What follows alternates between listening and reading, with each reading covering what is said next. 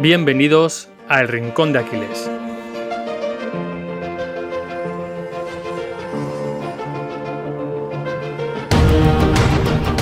Muy buenas David, hoy estamos en un podcast en el que tengo muchas ganas. Vamos a hablar de un tema para mí bastante complejo, con bastantes ramificaciones y sobre todo el formato nuevo que vamos a probar de, oye, traemos una idea, la vamos a debatir entre tú y yo y también hemos traído, obviamente, formación y gente que apoye pues esta idea de libertad y diferentes visiones. Así que, ¿qué te parece si empezamos definiendo la libertad, viendo algunas corrientes? Muy buenas, Sergio, ¿qué tal estás? Pues muchísimas ganas de grabar este podcast contigo. Creo que pueden salir cositas muy interesantes de aquí, muchas ideas diferentes, porque al final el tema que vamos a tratar, que vamos a hablar sobre la libertad, pues bueno, eh, ahora estamos un poco antes de empezar a grabar debatiendo tú y yo, y todo partía sobre todo del concepto de libertad que tengamos cada uno, ¿no? Ahí creo que parte un poco la base del futuro debate. Creemos que aquí, para nosotros, la libertad eh, no es hacer lo que te dé la gana. Eh, ese es un concepto que tiene mucha gente de la libertad, pero nada más lejos de la realidad. Al final, la libertad no es hacer lo que te dé la gana, como hemos dicho, sino disponer, tener la conciencia propia sobre tus acciones. Actuar siendo consciente de ello y teniendo alternativas. Eso es. Y sobre todo, también entender, yo entiendo la libertad como algo gradual y quizás puede que esa libertad total sea algo utópico o quizás no, ahora lo debatiremos, pero yo creo que obviamente cuantas más alternativas en parece que eres más libre, ¿no? Porque tienes más donde elegir, entonces al final pues tienes ese, ese mayor ámbito de control, mayores posibilidades, pero para mí en cuanto tienes ya dos alternativas, de elegir, sí o no, ¿vale? Una decisión dicotómica en este caso. Eh, para mí ya en ese momento ya eres libre. Luego habría, podríamos entrar en diferentes grados de libertad, pero vamos a, a ese concepto de libertad. ¿Somos libres o no? Sí, al final creo que el responder con un sí o con un no sería demasiado reduccionista a la pregunta de somos libres. Creo que entran mil factores y mil matices a favor y en contra. Pero bueno, vamos a intentar hacer un, un resumen ¿no? de las ideas de pensadores que durante la historia pues han, han argumentado a favor o en contra sobre si el ser humano es realmente libre o es una falacia esta libertad que, creemos tener. Hay dos doctrinas filosóficas, Sergio, que explican muy bien eh, es la gente o, o, los pensadores que estaban a favor de esta libertad y los pensadores que no la veían como tal. Y estas corrientes son el famoso determinismo de Spinoza y el por contrapartida, indeterminismo, que por ejemplo defendía pensadores como Jean-Paul Sartre. Eh, Spinoza, en su determinismo, decía así, leo literalmente, Sergio, los hombres se equivocan al creerse libres, opinión que obedece al solo hecho de que son conscientes de sus acciones, pero ignorantes de las causas que lo determinan. Y por tanto, su idea de libertad se reduce al desconocimiento de las causas de sus acciones, pues todo eso que dicen de que las acciones humanas dependen de la voluntad son palabras, sin idea alguna que les corresponda. Baruch Spinoza en su libro Ética. Esto viene a decir, o al menos este pensador, esta corriente defendía, de que todas las acciones que toma el ser humano son conducidas por una causalidad. Todo tiene su efecto causa-consecuencia. Entonces, nunca vas a poder tener una acción puramente libre porque todas las acciones que tú tomes van a estar condicionadas por una previa causa. Por contrapartida, tenemos el indeterminismo, que básicamente sí que defendía esa libertad interna del ser humano.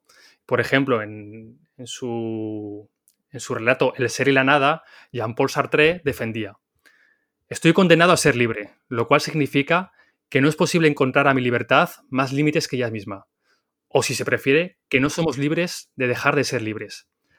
Para la realidad humana, ser significa elegirse. Nada le viene de fuera o de dentro que pueda recibir o aceptar. El hombre está enteramente abandonado, sin ayuda alguna, a la insostenibilidad, perdón, 3, 2, 1, a la insostenible necesidad de hacerse ser, hasta en el menor detalle. El hombre no podía ser libre en unos casos y esclavo en otros. O es libre siempre, o todo entero libre, o no es nada. Jean-Paul Sartre, el ser y la nada.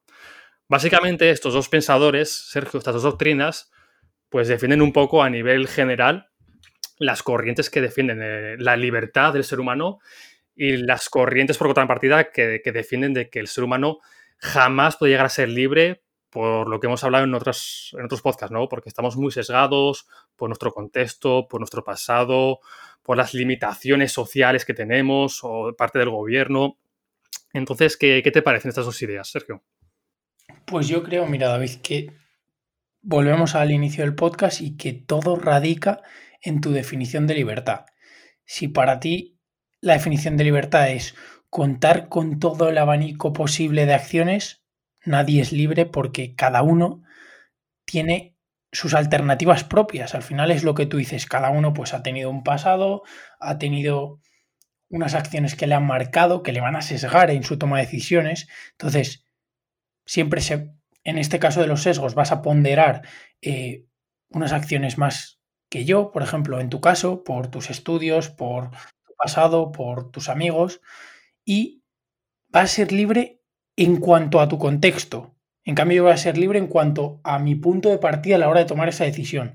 Obviamente, si vamos a una definición mucho más amplia de libertad, lo que digo de, oye, coger todo el abanico posible de acciones, nadie es libre porque en el momento que tomas una decisión, ya estás dejando de lado un camino. Yo lo entiendo como salir a caminar, ¿no? Que en cuanto ya coges una ramificación, no puedes volver a la de atrás. Entonces, ese, ese tipo de decisiones tendrías que dar la vuelta. Y eso, y esa decisión para dar la vuelta en ese camino, para volver a tomar ese camino, ya no tienes las mismas decisiones. Espero no ser muy lioso, pero el caso que todo va a influir, ¿vale? Todo va a influir, todas las decisiones, tu amigo, tu padre, tu madre, eh, todos tus familiares. Entonces, si nos vamos a una definición de libertad como eh, todas las acciones posibles, cada persona con la que te, te relacionas te está limitando la libertad. Si vamos a esa definición amplia, pero yo entiendo la libertad, y es una interpretación personal, como algo del punto de partida. O sea, eres libre ahora con tu contexto, con tus sesgos, con las personas que te influyen. ¿Tienes alternativas ahora mismo? Pues si tienes alternativas, para mí eres libre. Me parece muy interesante, Sergio. Voy a lanzarte una pregunta que es un poquito como me gusta explicar a mí el término de libertad, ¿vale? A ver cómo lo ves tú. Si tenemos un tren que va desde el punto A al punto B, y este tren dice que él es libre, ¿no? Para ir siempre del punto A al punto B y volver. Pero ¿hasta qué punto es libre? Porque este tren solo tiene un camino. Este tren, que podemos ser tú o yo, piensa de que es libre en todo momento para parar, para ir más rápido, para ir más despacio, para darle la vuelta, pero no se está dando cuenta de que tiene un camino prefijado. Entonces, esa libertad que él da por hecho, que muchas veces nos pasa a nosotros, ¿hasta qué punto es libre de verdad el, el tren? Porque el tren, si quisiera elegir otro camino, no podría. Está muy limitado, por ejemplo. Pues mira, aquí justo, y ya entramos en la segunda parte del podcast, te saco la idea de un autor estoico, que además soy muy fan, que me regalaste su libro Manual de Vida, que es Epícteto, que para él una persona es libre en cuanto se centra en las acciones que dependen de su control.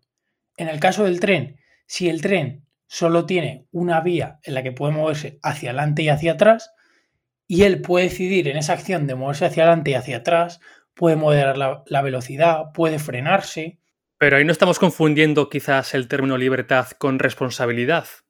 Porque sí que es verdad que Epicteto habla de ser responsable, no le des vueltas a cosas que se escapan de tu control, pero eso no quita con que tú seas más o menos libre. Para mí, si pones el foco en las cosas que puedes controlar, al final en ese ámbito eres libre. Obviamente volvemos al tema de antes, no va a ser una definición de libertad amplia, va a ser una libertad en cuanto a las acciones que dependen de tu control. No sé qué opinas tú, David, de esta frase de Picteto, pero... Pues bueno, eh, la frase de Picteto me parece más que acertada. Al final creo que cuanto más responsable es alguien, más libertad tiene. Eh, yo estoy cansado de ver, yo lo he vivido en mis propias carnes, de ver gente cómo se queja de lo mal que le va todo, de su jefe, de sus amigos, de que están gordos, de que están delgados, y al final esto es una falta de responsabilidad y es una libertad que ellos mismos se se están quitando. Porque si tú asumes la responsabilidad en tu vida para lo bueno y para lo malo, tú te estás haciendo, te estás haciendo el más libre. Te estás dando a ti libertad y poder de decisión. Si tú mismo dices, hey, es que yo, yo, yo no tengo la culpa de todo esto, es que no sé por qué me pasan estas cosas, qué mala suerte tengo, tú te estás quitando libertad. Estás dando el poder de decisión a factores externos, a tu empresa, al gobierno, a tu familia, a tus amigos, a tu entorno. No, acepta la responsabilidad, aunque sea duro muchas veces, y sí que es verdad que eso va a hacer que, seas mucho más libre. Aún así, por ejemplo, Sergio te plantea otra cuestión, ¿no? Eh, pongamos que a ti te gusta mucho bailar, te encanta bailar, creo que a mí me encantaría de hecho verte bailar algún día. Eh, pongamos que vas por Gran Vía en Madrid y te apetece bailar, ¿no? A muchos nos habrá pasado que dijeras, hostia, pues me podría bailar ahora. Pero seguramente no lo hagas, no lo hagas porque tienes ese miedo a no ser socialmente aceptado, a que te miren, te traten como un loco, a que, porque pues al final el bailar sin venir a cuento, sin ese contexto social de fiesta, en una calle transitada donde la gente va a sus cosas, pues está mal visto, ¿no? Entre comillas. Entonces, tú como dices, pues me puedes decir que sí que eres libre realmente, que tú, oye, por mucho que digas eh, que no te importe lo que piensen de ti, te pones a bailar y oye, me da igual lo que, cómo me miren o cómo piensen de mí, pero el 99,9% jamás lo va a hacer. Entonces, esa suposición de libertad no se llega jamás a cumplir. Por lo tanto, no somos libres. Pues mira, aquí yo creo que sí que somos libres, lo que pasa que el 99% de las personas no están dispuestas a asumir las consecuencias de su acción. O sea, esas personas pueden bailar, que luego ya les mire mal la gente o que les digan algo, les llamen la atención o, cualquier cosa, eso ya es otra cosa, pero ellos pueden bailar. Obviamente las acciones van asociadas a responsabilidad. Y me ha encantado el tema que has sacado antes de dicotomía del control. En cuanto más amplíes tu círculo de control, más vas a ampliar tu responsabilidad, porque al final, al igual que hemos comentado la frase Picteto, para mí va de la mano, cuanto más esté en tu esfera de control, sobre más cosas vas a ser responsable, porque para mí, si al final estás ampliando tu esfera de control al término de la salud, que has puesto el ejemplo, no la estás dejando en manos de tu gobierno, estás ampliando tu círculo de control o tu dicotomía del control, aunque es cierto que una persona que no entrena puede tomar el control sobre su entrenamiento, pero al final, si es una persona ya rodada, vas a ampliar ese control o esa zona de control.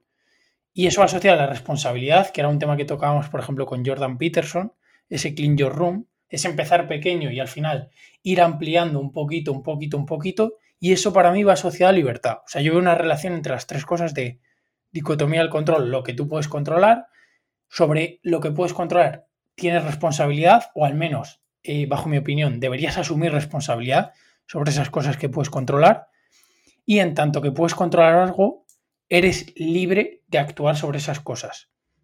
Totalmente de acuerdo, Sergio. Eh, voy a sacarte una idea de un autor que sé que te gusta poco, eh, Nassim Nicolás Taleb, que ya es colega nuestro del podcast. Eh, sí, es bro. Es bro. y en este, este autor dice que nosotros no somos libres debido a las regulaciones que existen, ¿no? A nivel social, a nivel de mercados, a nivel gubernamental, perdón. Entonces, el otro día hablamos en la entrevista con Jano Cabello y sacamos el tema de, la censura, de las libertades, con, con, lo último que ha pasado con Donald Trump, ¿no? Que parece que Twitter, Instagram y Facebook le han censurado la cuenta, ¿no? Le han censurado su libertad de expresión. ¿Por qué no siguen tratando muchas empresas, muchas personas con poder a los seres humanos como niños? ¿Por qué esa negación de la libertad, en este caso a Donald Trump? Que esto no significa que yo esté de acuerdo o no con sus ideas, significa que Donald Trump debería tener la libertad total para expresar sus ideas y luego yo tener la libertad total también para apoyarle o no apoyarle o creérmelas o dejar de creérmelas. ¿Por qué crees también que se juega con la libertad, las, los grandes poderes, las grandes empresas para su beneficio, al fin y al cabo? Pues tío, la verdad que me alegra mucho que saques a Taleb. Bueno, ya lo sabes que a mí es un autor que me encanta. Y de hecho, pues bueno, ya me leí sus tres libros gordos o por los que es conocido. Y ahora estoy con este cuarto de jugarse la piel, del que salió esta idea de, al final, que la regulación limita la libertad. Porque al final te está quitando elecciones. Te está reduciendo el número de caminos, volviendo al ejemplo de antes. Pero a pesar de que te reduzcan ese número de caminos, sigue siendo libre en los caminos que todavía puedes tomar. Entonces, esa libertad total que entendemos y que hemos dado nosotros como definición en este podcast se ha visto reducida, pero tú puedes seguir decidiendo qué hacer en el resto de caminos. Y lo mismo lo extrapolo al ejemplo de Donald Trump que has puesto. Donald Trump a lo mejor ya no es libre en Twitter, porque Twitter es una empresa privada y han cogido y le han censurado. En caso de que le sigan censurando en otras empresas, pues no sería libre en esas empresas, pero es libre de, por ejemplo, seguir subiendo contenido en su página web. Es libre de seguir subiendo contenido a, a otra red social que le dé la gana. Entonces es libre en otros caminos, pero es cierto que en este caso la regulación de una empresa privada de las ideas eh, que le han censurado, pues le ha quitado ese camino, pero sigue teniendo otros caminos para actuar con libertad. Creo que el concepto se ha entendido perfectamente. Hay una frase que me gusta muchísimo, que creo que es de Fabián Cebarrio, que dice que podré estar de acuerdo o no con lo que digas, pero defenderé con mi vida tu derecho a expresarte. Es de Fabián, sí. Es de Fabián y es algo que, intento repetir a menudo a la gente porque ahora, sobre todo pues en cosas como las de Trump, ¿no? Cosas, temas políticos, temas de ideología, eh, muy dogmáticos, que se polarizan y o estás conmigo o estás contra mí. Y joder, al final la vida, yo soy un claro defensor que es una escala de grises. No existen, o muy pocas veces existe un blanco y un negro. La mayoría de veces suelen ser grises. Entonces aprendamos ¿no? a, debatir, aprendamos a, a respetar las ideas, aunque no estemos de acuerdo. Yo hoy, por ejemplo, he subido una serie de historias que sé que van a plantear eh, polémica en mis redes sociales. Y, joder, todo el mundo, pues unos estaban de acuerdo, otros no. Pero la verdad es que la gente que, me exponía su desacuerdo, me lo exponía pues eh, con educación, con argumentos. He estado hablando con tres o cuatro personas tranquilamente y hemos llegado a un punto de entendimiento. Y eso creo que es lo bonito, ¿no? De que no, no hace falta estar de acuerdo con lo que tú digas, Sergio, para yo tener que respetarte.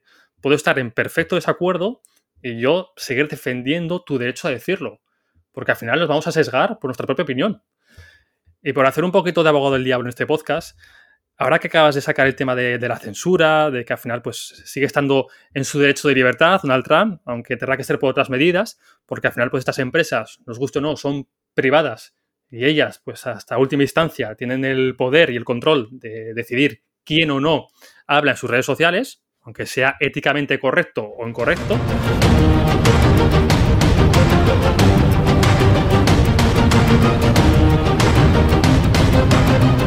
Oye, Sergio, por hacer un poquito de abogado del diablo, nos has hablado ahora sobre las regulaciones que nos pueden afectar a la libertad en muchos casos, ¿no?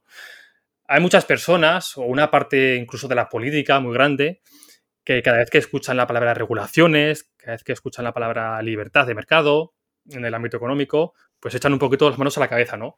Porque son defensoras de que tiene que haber unas limitaciones, unas regulaciones bastante duras en algunos casos para asegurar, entre comillas, el correcto funcionamiento del sistema social, sistema económico, el sistema educativo, porque si no, eh, argumentan de que muchas de estas personas con poder podrían aprovecharse de, otras personas en un escalón quizás más bajo. Pues mira, David, te, cojo el hilo y es que al final, eh, bueno, espero no ser muy crítico, ¿vale? Y va a ser controvertido como tus historias, o sea que puede que baje el número de suscriptores después de este podcast, pero bueno, al final venimos a quedar nuestra opinión. Yo creo que si tienes miedo a personas porque tomen responsabilidad, tú no eres quien no eres nadie para elegir darle un poder a un ente, en este caso estamos hablando del Estado en este ejemplo, darle más poder a ese ente para que regule y limite la libertad de otras personas. Y además, si tienes dos dedos de frente y no eres una persona ultra sesgada y, piensas que papá Estado es lo mejor del mundo, eh, te vas a dar cuenta de que el Estado tiene muchos más incentivos para hacer cosas poco éticas. ¿Por qué? Y vuelvo a la idea inicial del libro de Taleb, porque no se juega la piel.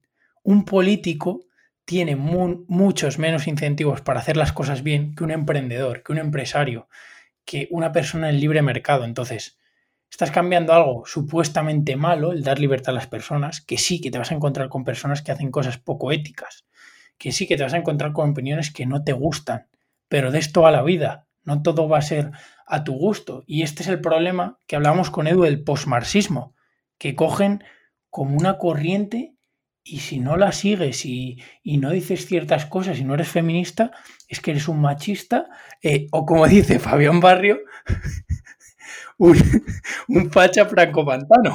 Es que me encanta la expresión, pero es que es así. Es, dices algo contrario a, a, lo, que, a lo que está socialmente bien visto y eres un facha o eres un extremista o eres un loco. Y es como, a ver, se puede pensar diferente y sobre todo, y creo que me estoy yendo un poquito del tema y lo vuelvo a hilar, un político tiene muchos menos incentivos para hacer las cosas bien que una persona que se juega su dinero propio, no el de los demás, eh, y su propia libertad. Al final hablamos de responsabilidad. Un político está tiene una simetría en cuanto a beneficios. ¿Qué es una simetría? Pues que está desequilibrado. Tiene ciertas acciones que están bajo su control, pero no asume la responsabilidad. Y David y yo acabamos de hablar si la responsabilidad y la dicotomía del control deben de ir de la mano, pues al final ahí hay algo malo en el sistema, porque hay alguien, primero, que está jugando con la, con la responsabilidad de otras personas, porque al final, pues el, el tema de las jubilaciones, por ejemplo, que yo dudo que haya, pero es un tema para otro podcast y ya estoy entrando en terreno pantanoso, pero al final hay políticos jugando, jugando con las jubilaciones de otras personas sin asumir la responsabilidad de ellas, porque tú mañana, eh, persona de 40, 50 o incluso David y yo, no tenemos jubilación y hemos estado pagando impuestos y el político de turno no va a asumir las consecuencias, las vas a asumir tú. Y en cambio las acciones están bajo el control del político. Entonces ahí hay un problema muy gordo. No sé qué opinas, David, y creo que quizás he profundizado demasiado en estas ideas. Pues estoy completamente de acuerdo contigo, Sergio. Y yo la idea que saco de todo lo que has dicho es el concepto que llevamos repitiendo todo este episodio, y es la responsabilidad. Va a ser la única arma que nos va a dar libertad. Y como hemos hablado antes, la analogía del tren, al menos nos va a dar la libertad en todo lo que podemos hacer. Vale, David, te voy a hacer un matiz y siempre en todas las reglas hay excepciones y tenemos la excepción del político, que no tiene responsabilidad pero tiene libertad para hacer lo que quiera con tu dinero a poner legislación que muy pocas veces le suele afectar a él negativamente, por no decir que todo lo contrario, así que esa es la, la excepción que confirma la regla. Aquí, por ejemplo, en, esa, en ese ejemplo que has puesto, sí que entraría el determinismo, que he comentado la definición al principio, y es que es una causalidad.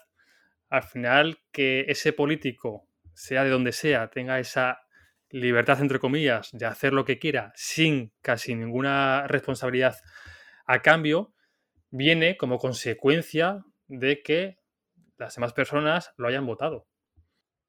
Sí. O viene de la consecuencia también de el sistema de, obviamente en el pasado, pues se ha ido tendiendo hacia este sistema, pero votes a quien votes, al político que votes, lo haga independientemente bien, mal, sea PP, PSOE, Vox, Podemos, va a tener responsabilidad casi cero por sus acciones, porque si hubiese responsabilidad la mitad del gobierno de Sánchez estaría eh, en la cola del paro, bueno, tendrían prohibido hasta entrar en la cola del paro, y, mírale, siguen gobernando, entonces. Sí, sí, no, estoy de acuerdo. Y sobre todo que al final que la gente no se tome este ejemplo como, como anti-PSOE, ni mucho menos. Al final este ejemplo lo podemos poner con cualquier partido político que haya gobernado en este país. Que pasa que ahora pues da la, da la casualidad de que es el PSOE el que tenemos en la actualidad. Si queréis que en el futuro hablemos en algún episodio sobre qué herramientas, qué visión tenemos sobre la política o incluso qué soluciones desde nuestra ignorancia política plantearíamos, pues eh, nos lo comentáis por, por, mensaje, nosotros encantados, porque además a Sergio y a mí nos encanta la política, nos encanta la actualidad, la economía y hablar de todo lo relacionado. Y para no desviarnos más del tema, te, quería lanzar la siguiente, la siguiente enseñanza que nos deja la libertad, ¿no? Y es la disciplina. Eh, que el estoicismo además hablamos mucho de, este, de este valor, de la disciplina. El tener disciplina nos da un poder de libertad inimaginable. Creo que no somos conscientes. Al final, como decía Pedro Vivar, la motivación es una zorra traicionera. Si esperamos a ir al gimnasio cada vez que estemos motivados, lo tenemos crudo, porque ni de lejos vamos a estar motivados todos los días. Ese campeón olímpico de alterofilia que se pega cuatro años para un solo levantamiento, en el que puede fallar, no te pienses que esos cuatro años, todos los días de ese levantador han sido pura motivación. Levantarse a las 5 de la mañana, el no poder salir con los amigos, con su pareja, el hacer cosas que hace la gente normal, entre comillas, de su edad. Al final, donde entra, donde entra este, esta herramienta, la disciplina, es en esos momentos en el que por, nuestro, por nuestra calidad de ser humano es imposible que estemos motivados, que mantengamos esos niveles de motivación al 100%. Y esta disciplina, lo vuelvo a repetir, es la que nos va a dar la libertad a nosotros mismos para conseguir los objetivos que queramos conseguir y alcanzar y para, en definitiva, tener la vida que nosotros queremos tener. Pues sí, David, es que no tengo nada que añadir. Simplemente la frase o un poco la persona que ha originado pues esta igualdad entre disciplina y libertad, o al menos al que se le otorga la cita, que es eh, Joko Willick. Y nada, tío, nada más que añadir. La verdad que me ha encantado esta última parte. Creo que al final, eh, si queremos ser libres, vamos a buscar de, amigo a la, a la, disciplina y vamos a rechazar el, ese dejarnos guiar por la motivación, que cuando venga la vamos a aprovechar, pero cuando llame a nuestra puerta de quédate en casa, si no va con tu objetivo el quedarte en casa, rechaza esa motivación porque, como dice Pedro, es una zorra traicionera. A mí, Sergio, me gustaría acabar este episodio con una reflexión del autor Víctor Frank en su libro El hombre en busca de sentido. Y es que nos habla de la libertad, ¿no? De la libertad como fin último. Y es que, para quien no se haya leído el libro, pues Víctor Frank, eh, creo que ya no vive, pero murió hace poco, es un autor que estuvo encarcelado en los campos de concentración, un autor judío, y escribió un libro contando un poco pues, su, experiencia como, profesional, era psiquiatra, si no recuerdo mal, o psicoanalista, y cómo pues, desde un punto de vista más profesional ¿no? contaba la experiencia de, sobre sí mismo y sobre la gente, sobre la gente que conoció ahí, y cómo solo conseguían sobrevivir esas personas que conseguían tener el último autocontrol sobre ellos mismos. Y me explico. En esas situaciones horrendas, que no creo que es imposible que nos las imaginemos, por mucho que leamos sobre ellas o, veamos películas sobre ellas, en el que te roban, te roban todo, te roban tus pertenencias, tus bienes materiales, tu orgullo, te dejan físicamente, pero él hablaba de lo único que no te iban a robar era tu yo interior, tus pensamientos por mucho que te vejen, por mucho que te martiricen desde fuera, lo único que siempre va a ser tuyo y solamente tuyo es tus pensamientos, tus últimos pensamientos, tu libertad moral. Y eso es lo que a él conseguía mantenerle despierto y mantenerle vivo. Entonces creo que es una paradoja muy interesante el porque por mucho que sean las situaciones externas eh, desfavorables a nosotros, como puede ser una pandemia, una crisis mundial que estamos viviendo ahora mismo, no podemos quitarnos responsabilidad y decir, hey, no, es que yo estoy así por culpa de esto y de esto. Puede ser que esas situaciones te desfavorezcan, pero eso no quita a que en última instancia tú tienes el poder sobre todo lo que haces y todo lo que dices. Y nada ni nadie puede obligarte a hacer cosas que tú no quieras, porque al final tú, para bien o para mal, tienes ese último poder y eso creo que es muy importante. Eso es, al final es ese esa frase de haz lo que puedas con lo que tengas, pues siempre vas a tener esa posibilidad y por tanto siempre vas a tener cierta libertad. Así que yo creo que David, con esto, si te parece, cerramos. Perfecto, Sergio, pues me ha gustado muchísimo este podcast, debatir contigo. Creo que han salido ideas diferentes y bastante interesantes. Este tipo de podcast y de reflexiones, pues daría para estar aquí horas y horas. Así que si, si os ha gustado este tipo de debate, dejárnoslo, hacérnoslo saber porque a nosotros, o al menos a mí me ha encantado, el poder mm, sacar diferentes ideas sobre mismo, un mismo tema y llegar a puntos de vista totalmente diferentes, pero que al final pueden tener puntos en común. Sí, a mí también me ha encantado, David, el, sobre todo también el rescatar pues a esos autores que hemos leído y relacionar este tipo de conceptos con la libertad. Creo que han salido cosas muy chulas, así que desde aquí, gracias, has llegado hasta aquí y bueno, poco más. Pues nada, Sergio, nos vemos en la siguiente.